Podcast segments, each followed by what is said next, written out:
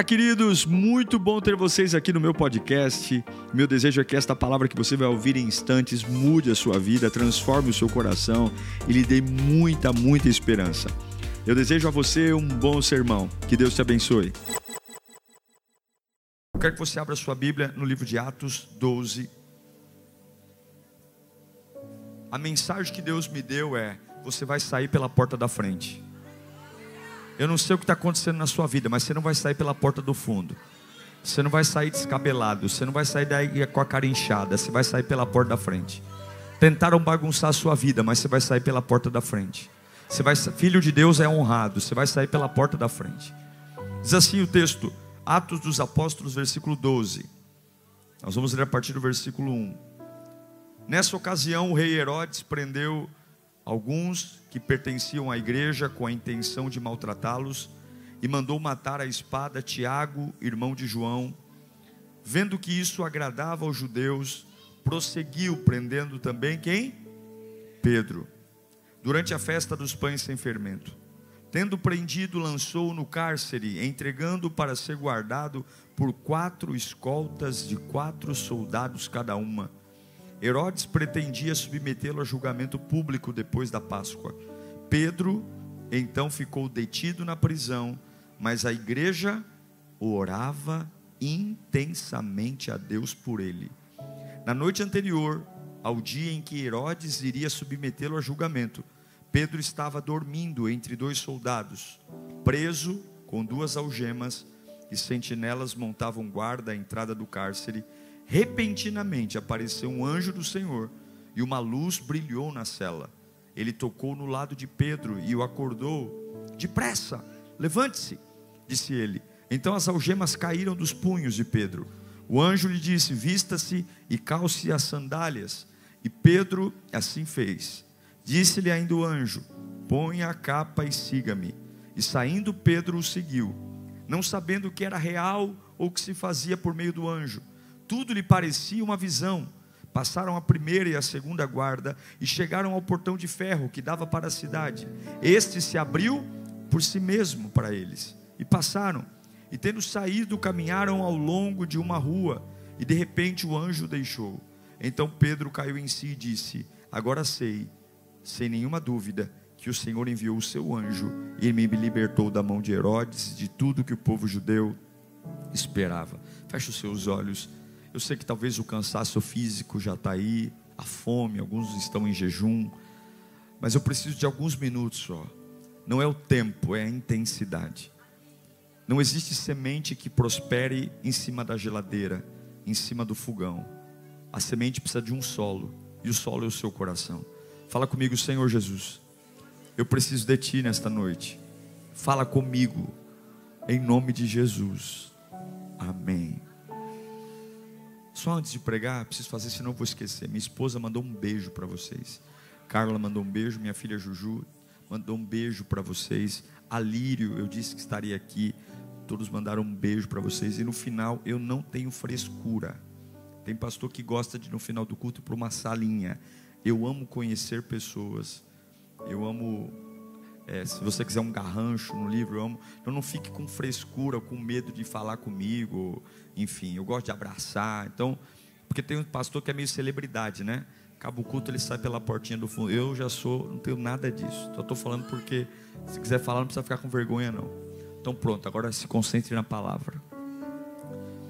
A igreja do primeiro século, a igreja que eu li para vocês de Atos, olhe para mim, está passando por uma luta por quê? Porque Herodes descobriu que prender apóstolo dá voto.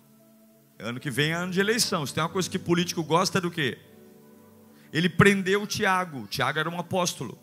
Prendeu Tiago, matou Tiago e o povo gostou.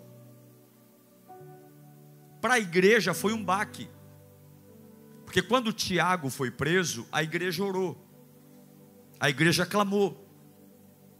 Mas Deus não interveio. Nem todas as orações que nós fazemos, a resposta vai ser do jeito que a gente espera. Só que agora Herodes prendeu Tiago, matou Tiago, agora ele prende Pedro, porque ele viu que dá voto.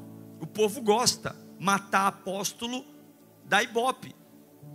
Agora você imagina a cabeça da igreja. Eu orei para Deus livrar Tiago. E Deus não livrou Tiago.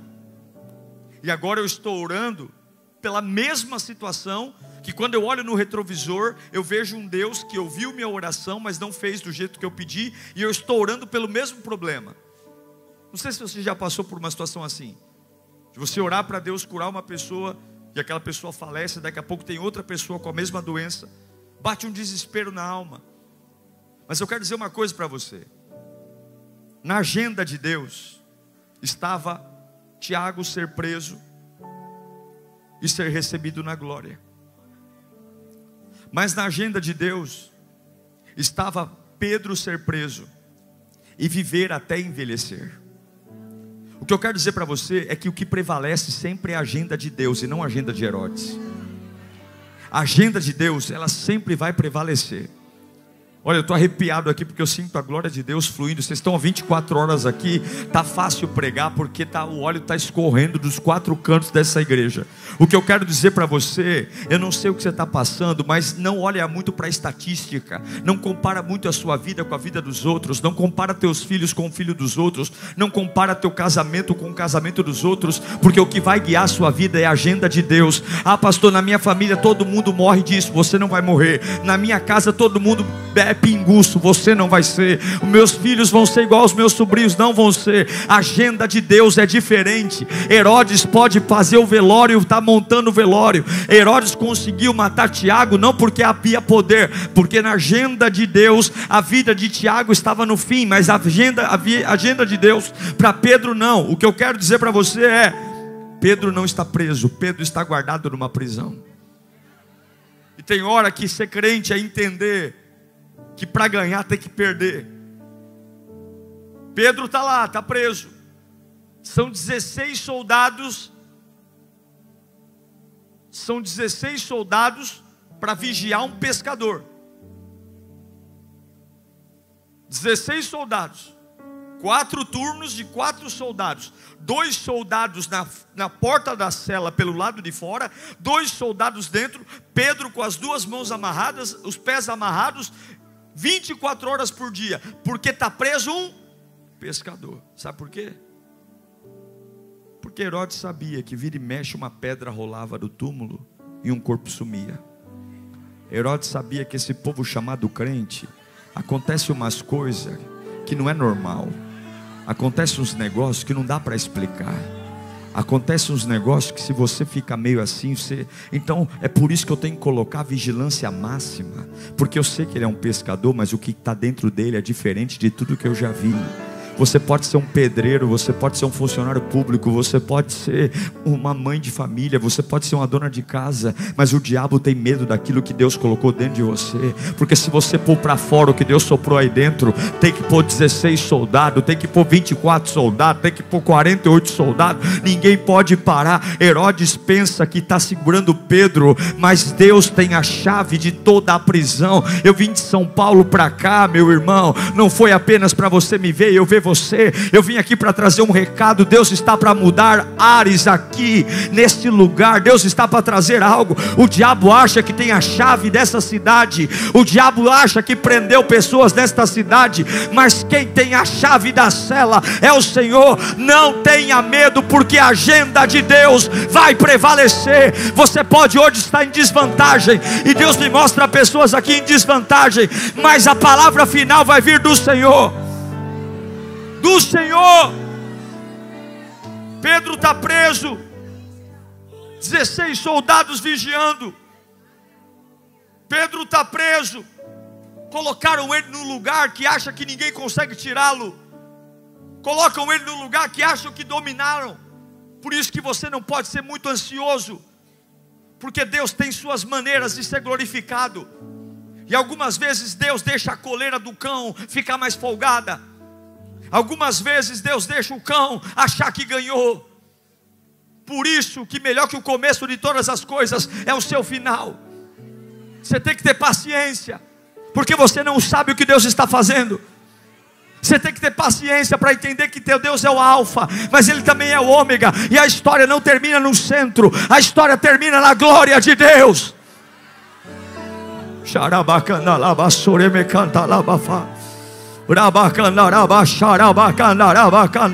Você acha que Deus tem medo de alguma coisa? Você acha que Deus tem estresse? Você acha que Deus é um velho gagá? Você acha que Deus não sabe o que faz? Você acha que Deus cochila no trono? Deus está em pé e Ele sabe o que está acontecendo. 16 soldados para prender um pescador. E sabe o que está acontecendo com Pedro? Eu li para você. Pedro está dormindo. Sabe por quê? Porque quem tem promessa dorme. Se você está perdendo o teu sono, hoje Deus vai te lembrar de todas as promessas que Ele te fez. Tua casa é do Senhor, tua família é do Senhor, teu filho é do Senhor, teu marido é do Senhor. Você vai voltar a dormir igual pedra. Se o despertador não for bom, amanhã tu perde a hora. Tu vai voltar a dormir. Tu vai voltar a dormir. Olha para o teu irmão e fala: Tu vai voltar a dormir. Hoje um espírito vai descer sobre a sua vida. Você vai voltar a ter um sono. A pinéia acaba hoje. Insônia acaba hoje. Negócio de ficar acordado vendo televisão até de madrugada, rolando na cama, acaba hoje porque a promessa de Deus vai te fazer dormir, vai dormir gostoso, vai dormir gostoso, vai dormir e relaxar. É o Salmo 3, versículo 5: Eu deito e durmo e torno a acordar, porque é o Senhor que me sustenta. Grita bem alto: quem tem promessa dorme. Vai dormir. Vai dormir. Você vai dormir, sabe por quê? Porque o dia para Deus não começa quando o sol nasce. O meu dia começa quando o sol nasce. O dia para Deus começa quando o sol se põe. Quando você vai estudar a criação lá em Gênesis, diz assim: tarde e manhã, e foi o primeiro dia. Tarde e manhã, e foi o segundo dia. Tarde e manhã, e foi o terceiro dia. A criação não se deu quando o sol nascia. Deus começa os trabalhos dele quando o sol se põe. É por isso que algumas vezes você chega em casa estressado, cansado, prestes a desistir, faz sua oração e quando acorda parece que está renovado, está levantado. É por isso que quando você deita e levanta, parece que Deus renovou tuas forças, porque o seu trabalho começa quando o sol nasce, mas os trabalhos de Jeová começam quando tu deita na cama. Por isso que tu tem que aprender a orar quando vai dormir, consagrar teu sono, parar de ver bobagem na televisão, chamar os anjos de Deus, porque quando tu deita, Deus começa a trabalhar como mecânico, ele começa a apertar os parafusos, ele começa a mexer no teu interior interior. E eu quero dizer que Pedro estava dormindo. A última lembrança que Pedro tinha é: Tiago estava no mesmo lugar que eu e ele foi morto. Mas não é o que o homem pode fazer, é o que Deus pode fazer. Talvez o passado está te atormentando, os traumas estão dizendo: vai morrer igual, vai quebrar igual. Mas você não vive de histórico, você vive de promessa. Grita: eu não vivo de histórico, eu vivo de promessa. Eu não vivo de histórico, eu vivo de promessa. Xarabá, cantarabá, Imagina, irmão, você está preso e o último que estava no teu lugar está morto. E Pedro está dormindo. Tem que ter muita confiança. E aí, Pedro está dormindo. Herodes acha que Pedro está preso. Pedro não está preso coisa nenhuma. Puf, aparece um anjo no meio da cela. Puf, Deus aparece onde Ele quer aparecer. Deus aparece onde Ele quer. Se você quiser aparecer no centro de Macumba, Ele aparece. O diabo não é dono de nada, o meu Deus é dono de tudo. Deus aparece. Tem 16 soldados vigiando Pedro amarrado. Deus aparece lá. O anjo olha para Pedro e diz: Pedro, levanta. Só que Pedro está com as mãos amarradas. Escute aqui, ó toda vez que Deus te der uma ordem, essa ordem já vem com o poder para ela ser executada. Não olhe para você, olhe para a ordem. Quando Deus fala assim, prega, não pergunta como, só abre a boca e prega. Quando Deus mandar cantar, não fica, mas aonde? Canta. Quando Deus mandar ir, não fica perguntando como faz, porque Deus não faz para você ir, você vai para Deus fazer. Está entendendo? Deus não faz para você ir. Tem vezes que não vai ter sinal.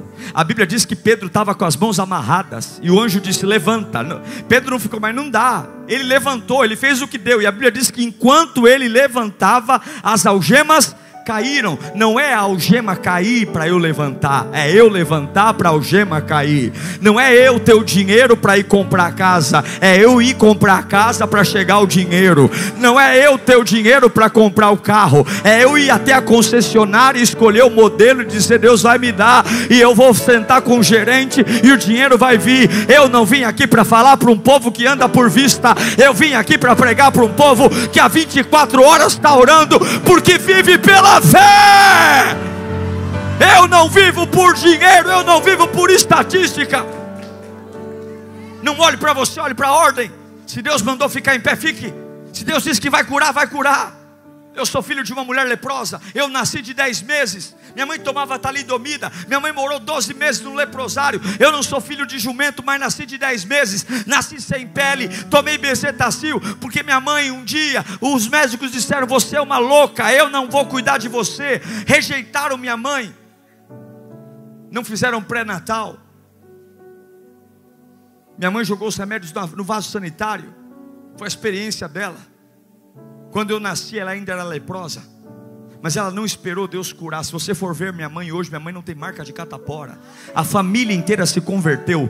A família inteira se converteu. Não tem um que ficou. Porque viram uma mulher morar no leprosário, mas minha, minha mãe nunca esperou a orelha melhorar, minha mãe nunca esperou a ponta do dedo melhorar, minha mãe nunca esperou as dores saírem, ela foi servindo a Deus com dor mesmo, porque a algema não cai antes de eu levantar, eu levanto para a algema cair. Tem gente esperando um anjo, eu estou esperando um sinal, eu estou esperando melhorar. Deus está esperando, está dizendo: você não tem que esperar nada, a obra já foi feita na cruz. Vai buscar teu emprego, vai conquistar tua cidade, vai conquistar tua casa, vai abrir tua sorveteria, vai abrir teu negócio, levanta a mão para cá. Deus vai levantar empresários desta igreja. Vai abrir tua empresa, vai comprar teu carrinho de cachorro quente, vai montar teu quiosque, vai fazer que enquanto você faz, eu vou atrás, dando recurso e parabacantarai.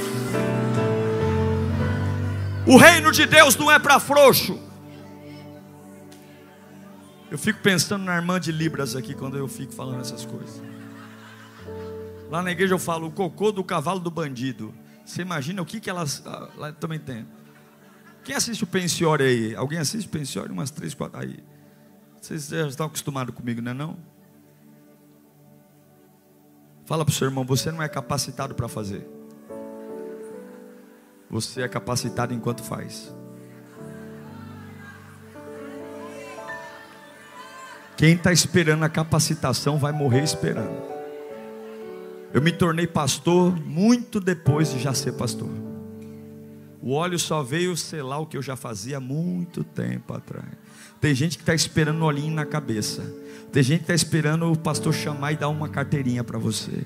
Tem gente esperando alguém ver o valor. Vai, vai, vai morrer aí, múmia. Vai, vai, vai, ô múmia.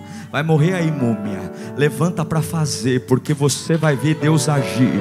Ô oh, Pedro, levanta lá, cantará. Eu vim de São Paulo para dizer: é um tempo de algemas caírem, porque eu vou levantar. Eu sou minoria. O passado não é bom, as estatísticas não são boas. Todo mundo que passou pelo que eu passei quebrou. Todo mundo que passou pelo que eu passei morreu. Todo mundo que passou pelo que eu passei enlouqueceu. Mas eu não sou todo mundo, eu sou filho de Deus. Eu não sou filho de chocadeira, eu sou filho de Deus. Eu não sou uma porcaria, eu sou filho de Deus. Eu não sou obra do acaso. Eu não sou filho de uma mãe que tentou abortar. Eu não sou filho de um pai que me rejeitou. Antes mesmo do meu pai conhecer minha mãe, Deus já tinha me conhecido e me elegeu por profeta na nação. Aí tem um negócio estranho aqui, pastor. Porque Pedro está numa cela de segurança máxima.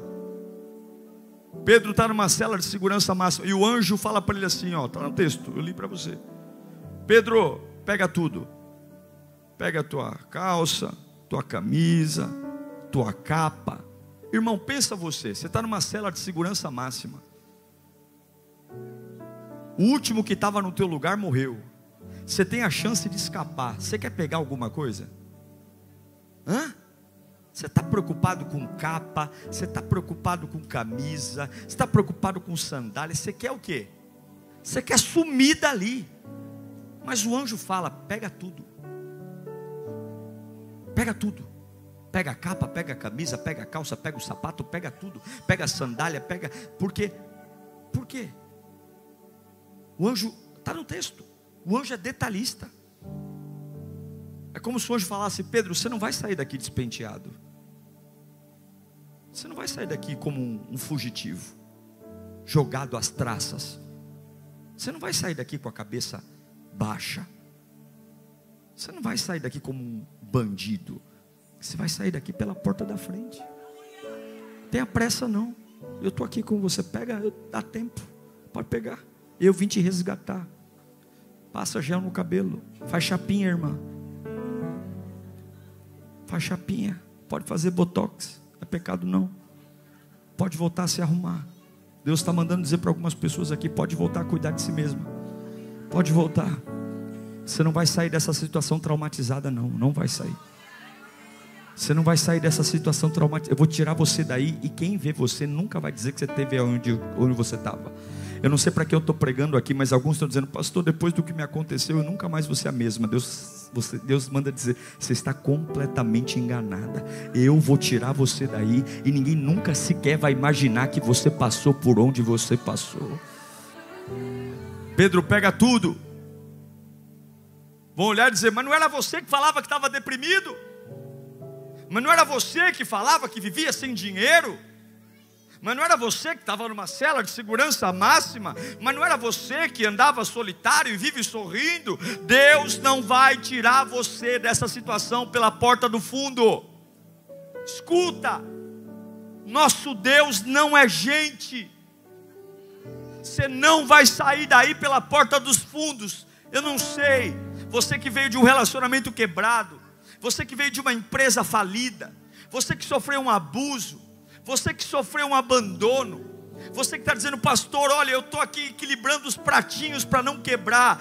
Deus não vai te resgatar daí como um bandido humilhado. Você não vai andar colheira. Eu estou declarando isso em nome de Jesus. Ninguém vai ter dó de você. O pior sentimento é a dó. Ai, tadinho do irmão, tá chegando o coitadinho. Você não vai ser o coitadinho da igreja. Você não vai ser aquele que todo mundo quando chega tem que estender tapete vermelho porque ele tem uma história triste. Ninguém vai ter dó de mim pela história triste. As pessoas vão andar comigo porque eu vivo de glória em glória, de vitória em vitória. Eu não vou ser aquele que vão ter que pisar em ovos. Ai, cuidado que o passado dele é triste. Ai, não fala alto com ele, porque qualquer coisa ele chora. Pode gritar se quiser, porque eu fui completamente curado. Eu fui completamente sarado. Eu não sou um doente. Não é possível estar aqui e ser traumatizado. Deus vai curar você. Se empeiteia, veste a calça, se arruma, Olha para o seu irmão e fala: se arruma que você vai sair. Você vai sair. Tem gente que vai sair daqui de lugares. Se arruma, passa batom, mulherada. Se arruma. É, é pecado passar batom aqui no Nordeste? Passa batom, passa perfume. Se arruma porque você vai sair. Você vai sair daí onde o diabo achou que você ia morrer, você ia mofar. Deus vai te resgatar hoje, nesta noite. Eu vou voltar aqui para esse lugar daqui a uns anos. E você vai me lembrar desse dia. Fala dizer, pastor, Deus me tirou de lá. Eu estou arrumadinho, eu estou arrumadinho. Tem gente aqui que vai voltar a ter saúde. Você perdeu até a saúde. Sua diabetes está lá em cima, colesterol. Você parou de se cuidar. Você se entregou. Tu vai voltar a ser uma pessoa equilibrada. Deus vai curar você. Sabe por quê? Porque o funeral que está marcado para amanhã acabou de ser cancelado. Pode se arrumar. O funeral que está marcado para amanhã acabou de ser cancelado. Herodes marcou o funeral de Pedro. Amanhã eu mato Pedro. Amanhã eu mato Pedro. Amanhã Pedro está no caixão. Amanhã Pedro está morto. Mas Jeová chegou aqui dizendo: pode cancelar o funeral de amanhã. Mata outro porque Pedro não morre mais. Eu quero dizer que tem gente que armou o seu funeral para os próximos dias. Há pessoas contando as horas para você enlouquecer. E Jeová está descendo nesta casa hoje para dizer: o caixão está lá, a forca está lá, a espada está lá, mas eu também estou aqui e não morrer. Não vai morrer, não vai morrer, vai dizendo: Eu não vou morrer, eu não vou morrer, eu não vou morrer. Crente não morre, eu não vou morrer. Eu não vou enlouquecer, eu não vou viver a base de tarja preta, eu não vou viver, eu não vou viver a base disso. Aí o anjo olha para Pedro e diz: Se arrumou? Sim, então me segue. Quem segue quem? O anjo segue Pedro ou Pedro segue o anjo? Pedro segue o anjo. Por quê? Porque quem tem autoridade vai na frente. Não é Pedro na frente e o anjo atrás, é o anjo na frente e Pedro atrás. Vai na frente quem manda. Você quer sair de onde você está? Não é você na frente e Deus atrás. Deus não é teu empregado. Deus não é teu serviçal. É Deus na frente. É por isso que eu venho para a igreja cansado. É por isso que eu venho para a igreja quando não tenho vontade de vir. Porque eu não venho porque eu gosto, eu venho porque eu preciso. É por isso que eu sirvo. É o anjo na frente e eu atrás. Eu não abro porta.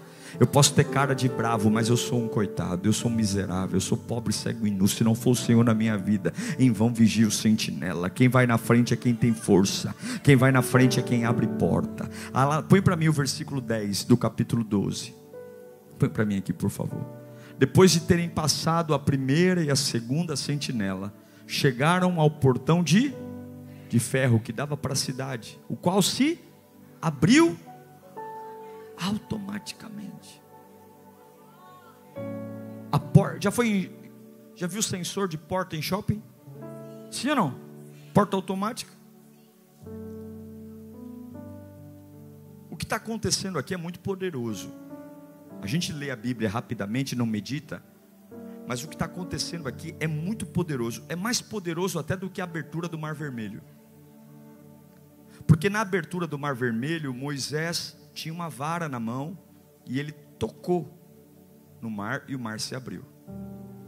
O que está acontecendo aqui é mais poderoso do que quando Jesus acalmou a tempestade no mar da Galileia, porque Jesus disse: vento, mar, aquieta-te. Não, o que aconteceu aqui, nessa porta de ferro, que era a última porta, eles passaram as duas primeiras, era a última porta que dava acesso à rua. O que eu estou dizendo para você é que não houve nenhuma palavra dita, não houve nenhum sinal, não houve nenhum comando, não houve ninguém dizendo assim, em nome de Jesus eu digo, abra, eu estou mandando. Não, não, não, não houve nada, simplesmente o ferro percebeu a presença de quem estava ali. Aí você vai dizer, ah, pastor, mas ferro não pensa, ferro não percebe, ferro não tem vida. Ferro é um elemento inanimado. Ferro não reage. Você lembra lá no templo de Dagon, quando a arca da aliança foi colocada e a imagem de barro de Dagon caiu no chão, porque a presença da arca. Quem fez o ferro? Quem fez o ferro? Quem fez o barro? Ferro é elemento da natureza? E a natureza não vem do mesmo Criador? O que eu quero dizer para você é que quem criou o ferro foi Deus. E eu não sei te explicar como, mas simplesmente o ferro percebeu quem estava vindo em direção a ele. E a porta se abriu automaticamente. Hoje, o que a gente vive ali, ó, de energia, ali é automática também não? Não, mas ali, já viu porta de shopping? Já viu? Isso que é elétrico, sensor, já existia ali há muitos anos atrás porque só de olhar para a porta de ferro, a porta de ferro se abriu. Deus tem um recado para você aqui. Ele está dizendo: para de mandar bilhete, para de chutar a porta, para de tentar convencer as pessoas, para de tentar se justificar. Pare de tentar ganhar a confiança de quem não acredita em você. Você vai apenas se encher da minha presença. Você vai olhar para as portas que você vai passar. E a porta não vai respeitar você, mas vai respeitar o que está dentro de você. Você não vai precisar fazer escândalo. Pare de se humilhar para as pessoas. Pare de pisar em ovos. Pare de ser capacho de gente. Pare, pare, pare, pare, pare, pare. Deus não te fez para viver de favor de ninguém. O ferro vai olhar para você e vai ter que se render à presença que está com você. Eu quero dizer que tem caminhos que vão ser abertos, que pessoas lutam a vida inteira e não conseguiram, e você apenas vai andar, na, entrar naquela sala, e o homem vai dizer: não sei o que você tem, mas você está contratado. Tem pessoas que estudaram em faculdades melhores que você, fizeram faculdades muito melhores que você, e o homem vai olhar e dizer: Eu não sei que você vai ser contratado, não. Quem vai ser? Vai ser aquele que está no final da sala ali. Por quê? Eu não sei explicar porquê, mas tem alguma coisa nele que é diferente. Eu sei que eu preciso abrir uma porta para ele. Deus está prestes a abrir portas inexplicáveis para você. Tem coisas que você não vai entender, Deus manda te dizer: encha-se de mim, encha-se de mim, que até o ferro vai obedecer. O ferro vai obedecer, o câncer vai ser curado nessa noite. Essa noite, dor de coluna vai ser curada. Essa noite, tratamentos que os médicos disseram, agora é só para dor, não tem o que fazer. Deus vai abrir portas. Eu não sei para que eu estou pregando aqui, mas eu sinto a glória de Deus. Eu sinto uma porta prestes a ser aberta. Eu sei que aí fora tem um monte de passeata, um monte de passeata aí fora, mas a quem pode abrir a porta está aqui. Quem tem a chave da porta está aqui. Xereme cantarabafá. Tem quem tem a chave da porta está aqui. Ele vai guiar você. A Bíblia diz que quando ele sai, ele desperta. A Bíblia diz: quando ele sai pela porta de ferro, caindo em si, porque até então tudo parecia um sonho. Eu quero viver dias assim. Eu quero viver dias em Deus. Porque alguns pregam um evangelho que é só sofrer, só sofrer, só sofrer. E realmente tem, muitas, tem muito sofrimento na fé. Mas eu quero viver dias de sonhos também. Dias que eu vou chegar aqui e dizer, pastor, me belisca. Porque eu não estou sabendo se é real ou se é imaginação. O texto diz que quando ele coloca o pé na rua, ele cai em si, porque até então ele não percebia se era um sonho ou se era real. Deus tem dias assim reservados para você. Deus tem semanas assim, pastor. Eu experimentei esse ano algumas semanas assim. Que eu acordava e dizia para minha esposa: Amor, o que a gente está vivendo é um sonho ou é real? E ela olhou para mim e disse: Meu amor, é real. Não, não é possível. É verdade isso que está acontecendo? É porque parecia ser algo tão distante, tão impossível algo que o meu dinheiro não paga, algo que a minha influência não alcança, a minha capacidade. Não, amor, é real. Deus tem dias assim para você. Dias que você vai se pegar sorrindo, aquele sorriso bobo, sabe? Aquele sorriso bobo. Qual é o motivo? Eu só estou feliz com tudo que está acontecendo. Qual é a graça? Vão achar até que você está tá tirando Está contando piada de alguém. Não, não é piada de ninguém. Não me desculpa, pessoal. Não estou rindo de ninguém. Não é que eu estou muito feliz. Eu estou muito feliz porque Deus está me tirando de lugares que nem eu mesmo achava que podia sair. Deus está fazendo coisas que nem eu mesmo achava. Deus está me levando para um lugar. Deus está fazendo uma coisa na minha vida. Você consegue acreditar nisso? Pedro está dizendo: não sei se é real ou é imaginário. Eu não sei. Porque era muito doido 16 soldados, 16 soldados, cela presa. Coloca para mim aí, Atos 12, 11. Então Pedro caiu em si e disse: Agora sei, lá fora, verdadeiramente, que o Senhor enviou o seu. Espera aí, mas o anjo já não estava com ele desde dentro da cela? Mas porque ele não sabia se era sonho ou se era real. Tem coisas que Deus já está fazendo e você ainda não percebeu. Tem milagres que já estão acontecendo e você ainda é meio lento, não pegou ainda. Mas Deus já está te acompanhando. Você não morreu ainda porque Deus está te acompanhando.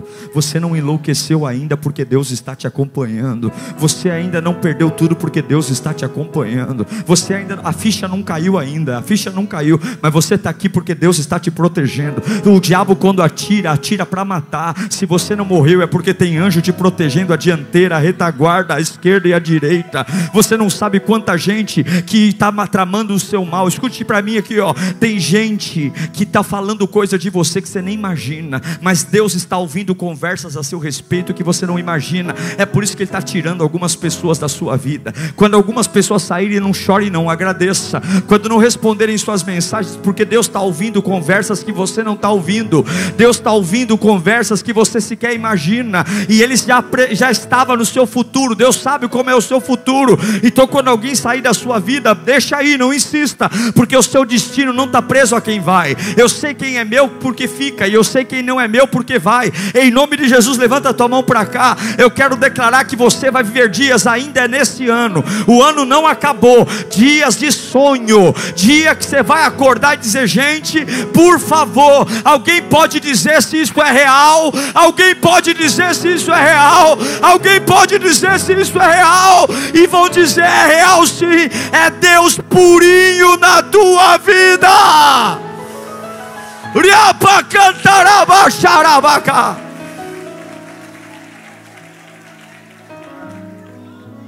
Mas põe de novo o texto, põe de novo o texto. Então Pedro, caindo em si, disse: Agora eu sei que verdadeiramente que o Senhor enviou o seu anjo e me livrou da mão de Herodes. O velório de amanhã está cancelado. O enterro de amanhã está. Mas foi só isso que Deus livrou? Da mão de Herodes e de toda expectativa do povo judaico. Você sabe que enquanto você está sentado aqui, existem pessoas que têm pensamentos sobre você, ideias sobre você.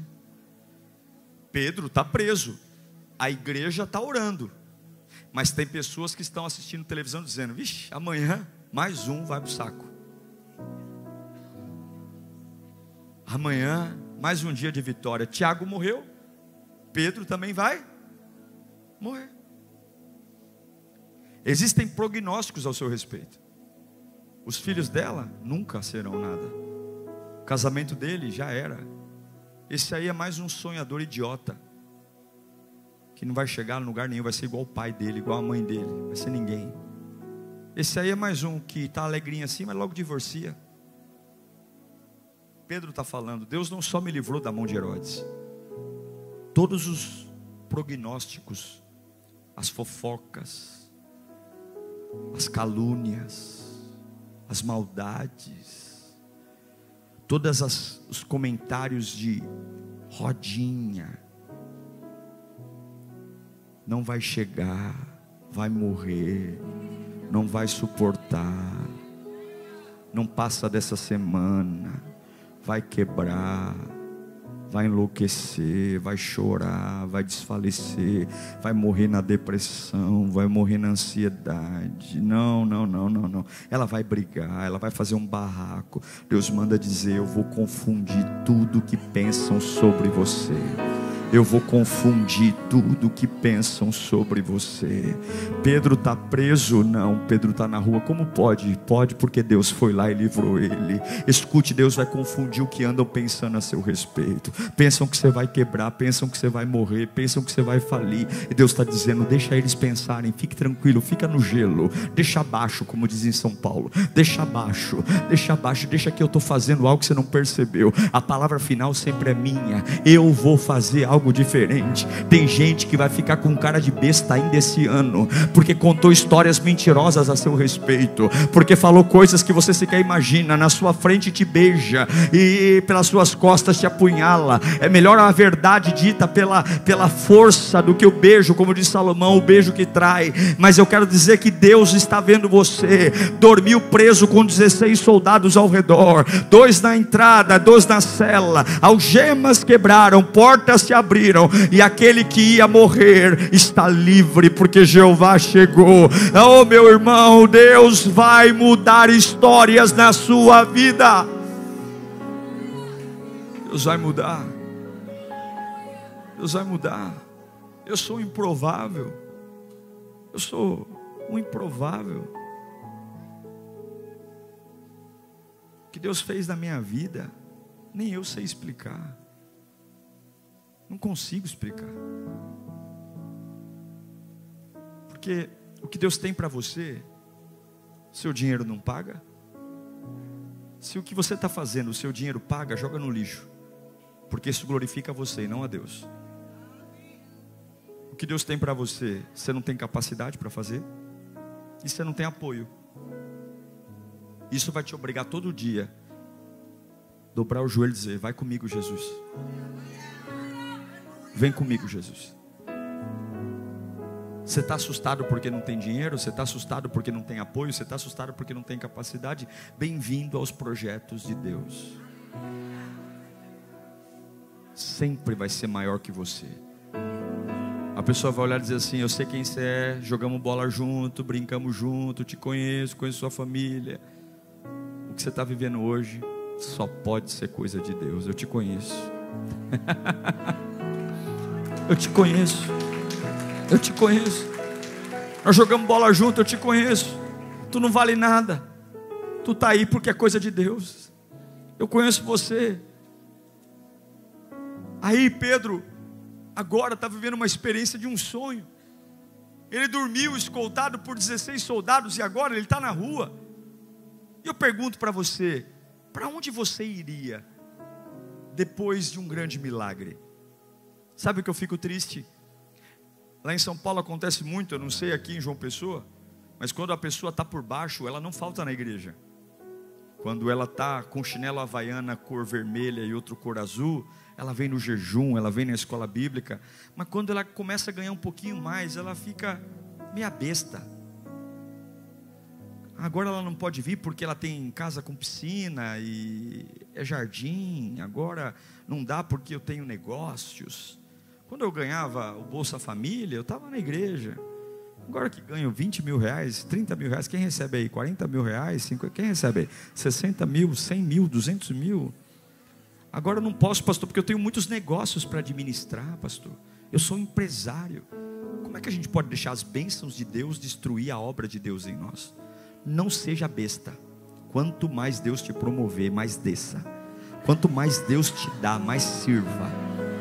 Você sabe, você sabe que tem gente que só é crente porque é pobre. Vou repetir. Tem gente que só é crente porque é pobre. Porque se tiver um pouquinho mais, se tiver um tiquinho mais, não é muito não. Um pouquinho mais. Esquece tudo. Que Deus me livre dessa maldição. Pois eu estou pronto. Se tu não quer dinheiro, faz um pix para mim. Pois eu quero prosperar. E quanto mais Deus me prosperar, mais eu vou me humilhar na presença de Deus. Nós mudamos de prédio esse ano. Fomos para um prédio muito grande, muito grande. E eu, a minha maior preocupação era que a igreja perdesse a essência que a gente vivia muito apertadinho, agora o prédio é grande, cabe basicamente 3 mil pessoas sentadas na igreja, a gente está ampliando agora, e eu tinha um receio das pessoas acharem que eu fiquei importante. Então o que, que eu faço? Uma hora antes de começar o culto, eu vou para a porta. Uma hora depois que acaba o culto, eu fico na porta. Eu cumprimento todo mundo. Converso com todo mundo. Por quê? Porque eu preciso mostrar para eles que as bênçãos de Deus não mexem com o meu ego. Muito pelo contrário, se Deus está me levantando, eu vou me tornar cada vez mais humilde. E quanto mais humilde você for, mais Deus sabe que pode derramar sobre você, porque o seu coração não vai se perder. Então fala para o seu irmão, por favor, não seja bestinha. Não seja bobinho. Se você estava andando de ônibus e servia a Deus, agora você está com uma BMW, serve mais ainda. Se você pagava aluguel, morava no fundo da casa da tua sogra, tu era uma bênção. Agora que tu mora numa cobertura beira-mar, tu tem que falar em língua 24 horas por dia. Não seja besta, não seja besta. Tu vendia picolé na calçada, agora tu tem uma loja no melhor shopping da região. Pelo amor de Deus, tu tem que ser o crente que limpa banheiro, que limpa a calçada, que varre a rua. Tu tem que ter o crente que fala, pastor, se precisar de mim, quatro horas da manhã eu estou aqui. Aí Deus diz, então eu vou derramar mais. Eu vou derramar mais, porque esse aí o coração dele não é do dinheiro, o coração é meu. Seja um crente inteligente. Pedro está saindo da prisão. Ele acabou de viver o momento mais importante da sua vida. Para onde você vai quando Deus te promove? Coloca para mim o versículo 12. Considerando ele a sua situação, resolveu ir aonde? Na casa da Maria. Ele acabou de ver um anjo tirando ele de uma prisão com 16 soldados. Ele acabou de ver uma porta da cela de segurança máxima abrindo automaticamente. Ele acabou de viver a maior experiência. Ele não foi para Dubai, ele não foi para Disney, ele não foi dizer eu vou, eu preciso de um ano sabático. Ele vai para a casa da irmã Maria, porque ele sabe o que está acontecendo é fruto de oração. O que está acontecendo não é sorte. Eu quero dizer uma coisa para você: quando você se achar muito bom, lembra quem você é, pobre, cego e nu. Quando você recebeu um milagre, sempre vá para a casa da irmã Maria, porque nunca será sorte, nunca será talento, sempre será Deus. Deus, Deus. Sabe essa venda que você fechou foi Deus. Sabe esse carro que você comprou foi Deus. Sabe esse apartamento que você tem foi Deus. Sabe esse sítio que você comprou foi Deus. Sabe essa casa da praia que você quer comprar foi Deus. Foi Deus. Sabe esse concurso público que você passou foi Deus. E quando ele te der, não bate no peito e fala: "Ai, glória seja a mim, louvado seja eu. Corre para a casa da irmã Maria,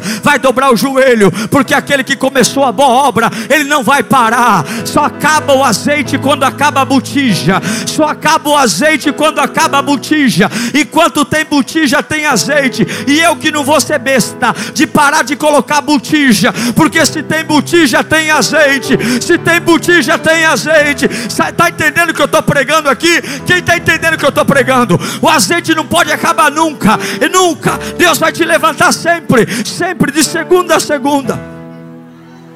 Eu, eu tenho 40 anos, sei que parece mais. Minha mulher tem, vai fazer 40, ela parece uma adolescente, mas tem a mesma idade que eu. Deus é muito bom para mim e misericordioso para ela.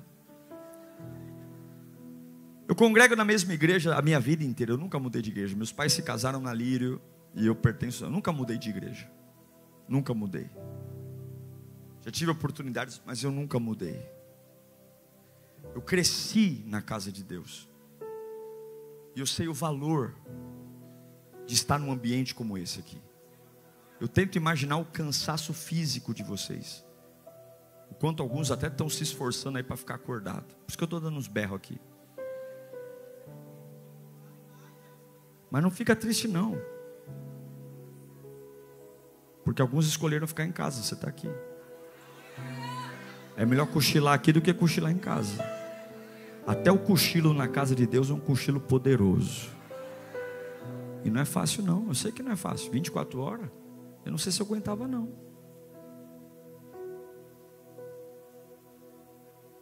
Pedro vai para casa da irmã Maria. Fica comigo, já estou caminhando para os finalmente para a gente orar e o fogo cair aqui. Pedro vai para a casa da irmã Maria. Para onde ele vai? Cuidado para as coisas não te afastarem do Senhor, hein? Quando ele vai para a casa da irmã Maria, a igreja está numa vigília. O pessoal está tudo dentro de casa dizendo: solta Pedro, Senhor. Salva Pedro. Solta Pedro. Salva Pedro. Solta Pedro. Salva Pedro. É uma oração difícil, porque eles oraram: solta Tiago, salva Tiago. E Deus não salvou Tiago. Mas a agenda de Deus sempre pode ser diferente. Então eles estão orando, salva Pedro. Há uma tensão no ar. Cristãos estão sendo mortos, apóstolos estão sendo mortos. Salva Pedro, Senhor. Salva Pedro. E agora Pedro está lá no portão da casa da irmã Maria. Quem já foi a Israel sabe, Israel é um país muito pequenininho. E a Bíblia diz que havia um quintal na casa da irmã Maria. A irmã Maria com certeza era uma mulher de posses porque haviam dois portões: havia o portão do pórtico do quintal e havia a porta da casa. Em Israel é, é muito, era muito difícil na época alguém ter quintal, só as pessoas que tinham muita grana tinham quintal. Mas a irmã Maria tinha, e eram quintaizinhos, como cidade de interior, aqueles portõezinhos é, de um metro de altura, baixinho, sabe? Portãozinho pequeno.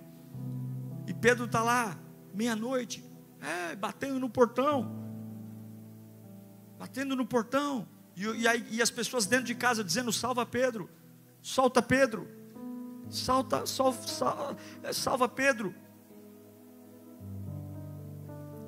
Você tem noção? Eu estou dentro de uma casa dizendo: solta Pedro, salva Pedro.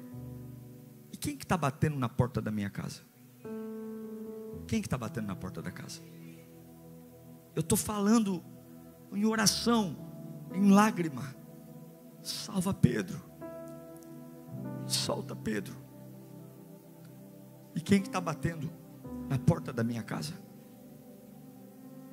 Pedro. Alguém está batendo na porta. Alguém está batendo. Um olha para o outro e fala: Tiago foi morto. Pedro está preso. Eu não vou abrir a porta. Quem que vai? Rode. Quem é a Rode? A empregada. Sempre sobe para o empregado. Ninguém vai. Eu não vou. Meia-noite, de madrugada, Herodes está caçando o crente. Eu não vou. Quando ele bateu ao pórtico do portão, veio uma criada chamada Rode. Quem era? Pedro está lá. Oh, sou eu. Só que aí a Rode entra em parafuso. Por quê? Porque ela acabou de sair do culto que a oração era: salva Pedro, solta Pedro, salva Pedro, solta Pedro. E aí tocam de madrugada, ela vai lá no portão, e quem está lá? Pedro. Ao invés dela abrir o portão para Pedro, põe o próximo. Reconhecendo a voz de Pedro, tão alegre ficou, que nem o fez deixou o homem lá e voltou para dentro para contar para todo mundo e anunciar que Pedro estava junto ao portão. O homem está lá fora. Ela não abre o portão e ela volta dizendo: Gente, o povo solta Pedro, salva Pedro, solta Pedro, salva Pedro, solta Pedro. Gente, põe o próximo. E ela lhes disse: O que, que disseram para ela? Você está louca? Como é que pode eu orar por algo Deus fazer o que eu estou pedindo e eu não acreditar que Deus pode fazer o que eu estou pedindo. Não é uma loucura, gente? Nós não somos uma bagunça. Eu estou ali, solta Pedro, salva Pedro, solta Pedro, salva Pedro, solta Pedro, salva Pedro. Aí o Pedro chega na, na porta, aí alguém fala: Deus acabou de fazer o que você está pedindo. Você está louca, ele não fez não. Você está louca, não é Pedro, não, é um fantasma. Você, não, não, não, não, não, não, não é um fantasma, você está louca. Ela, porém, persistiu em afirmar que é Pedro. Põe o próximo, põe o próximo. É, é, é, entretanto, Pedro continuava batendo, então. Eles abrem, volta o próximo. Ah, volta o próximo, é ruim, hein? É o anterior. Eles falaram que é o seu anjo. Quem que está na porta?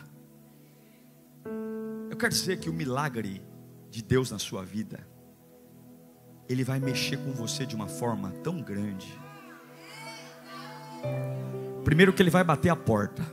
Deus manda eu dizer para algumas pessoas aqui: pode voltar a se acalmar, você não está atrasado. Estou colocando uma pressão, você não precisa de pressão, não. Eu ouvi tua oração, vai chegar para você, vai bater a porta, arabaxar, arabacar você vai ter um pouco de dificuldade para cair a ficha, porque tem coisa que você não vai entender. Alguém vai chegar gritando: chegou, chegou. O que, que chegou? O que você está pedindo, o que você está orando? Acabou de chegar.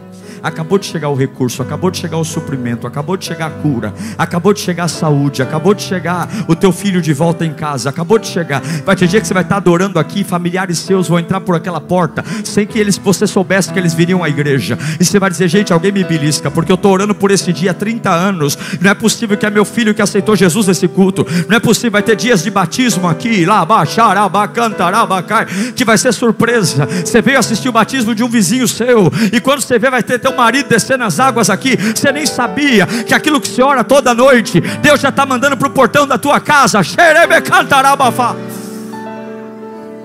Salva Pedro, solta Pedro. Chegou, chegou, porque quem ora tem resposta. Quem clama, Deus ouve. Todo clamor Deus ouve, todo clamor Deus responde, todo clamor Deus ouve, todo clamor Deus responde. Quem ouve, quem ora tem resposta, nunca se canse de orar, nunca se canse de orar, nunca se canse de orar. Ore, ore hoje, ore amanhã, ore depois de amanhã, ore, ore, ore até as lágrimas caírem, ore até o coração pegar fogo, ore até os medos irem embora, ore até Deus falar com você, ore até você sentir que está tudo bem, ore até o arrebatamento do teu espírito acontecer, ore até a tristeza ir embora, ore até a amargura ir embora agora. Eu vou orar até o medo sair, eu vou orar até a depressão sair. Eu vou orar, eu vou orar. Se acabar o culto e eu não sentir, eu vou ficar na calçada, mas eu vou orar. Eu vou orar porque vai bater a minha porta, vai bater a minha porta. Levanta a mão e vai profetizando isso. Vai bater a minha porta. Eu quero dizer que essa semana ainda vai bater a sua porta. Essa semana você vai ter problema de pressão. Essa semana você vai ficar com a boca seca. Essa semana você vai perguntar para as pessoas se está tudo bem, porque não é possível que aquilo que eu orei há 30 anos vai bater na porta. E Deus me trouxe de São Paulo para dizer que 2023 ainda não acabou. Deus ainda tem surpresas no teu portão ainda esse ano. Deus tem coisas para chegar para você.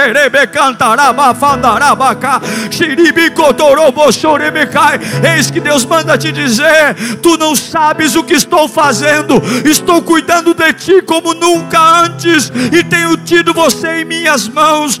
Eis que tenho ouvido o teu clamor, filho meu, e eu mando em direção a ti aquilo que me pediste. Não vai acontecer como todo mundo, não será como todo mundo, porque quem ora tem resposta, quem adora tem resposta.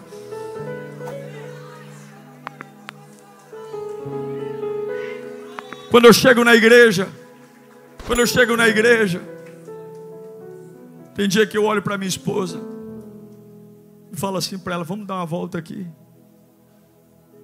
A gente lembra do nosso começo, oito pessoas.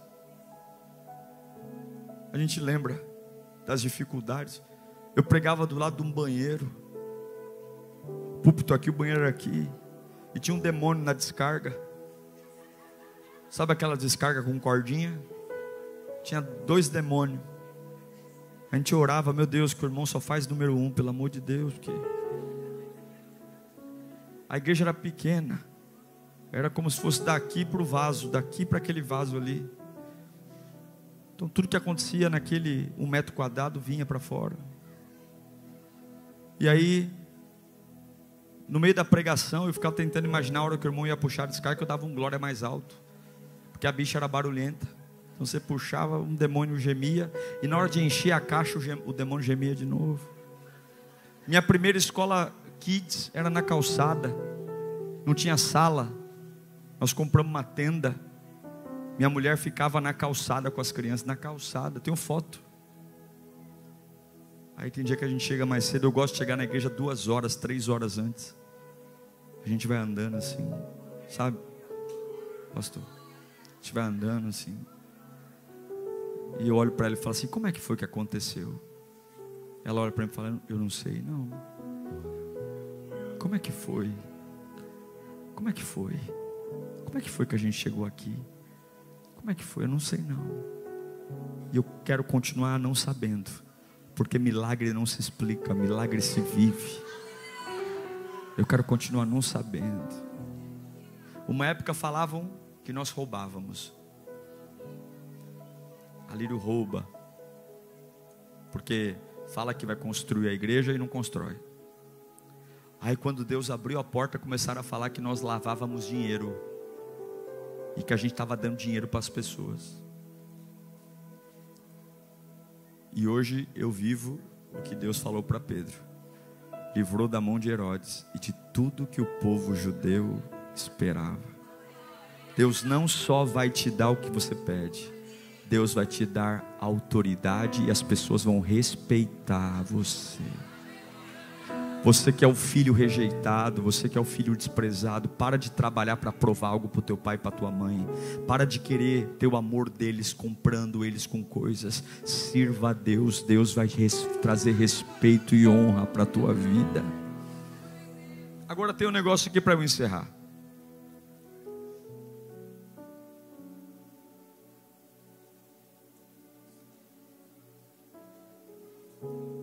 Põe para mim o versículo 13 por favor.